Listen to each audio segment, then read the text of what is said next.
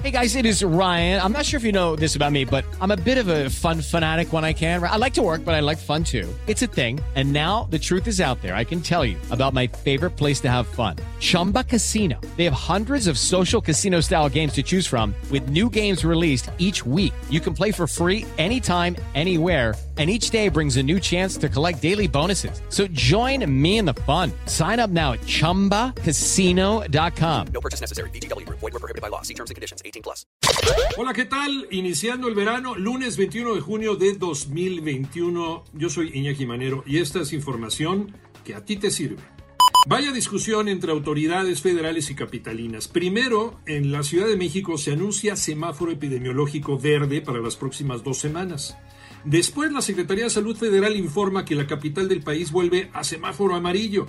Y aunque la jefa de gobierno Claudia Sheinbaum informa que con todo y semáforo amarillo no se cierran las actividades que ya estaban autorizadas. ¿Cómo quedan las clases, por ejemplo, con semáforo amarillo? Moni Barrera.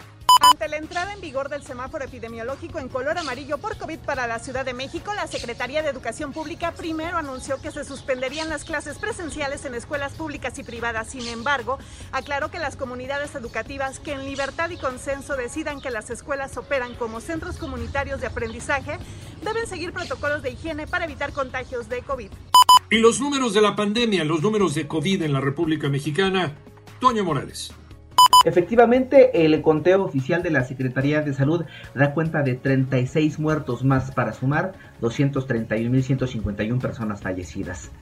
En contagios hubo 1.578 más en 24 horas. La cifra entonces llegó a 2.475.705 casos positivos. Por cierto, la reapertura de la frontera con Estados Unidos deberá esperar, porque resulta que el gobierno que encabeza Joe Biden decidió mantener la restricción para viajes no esenciales 30 días más, esto es, hasta finales de julio.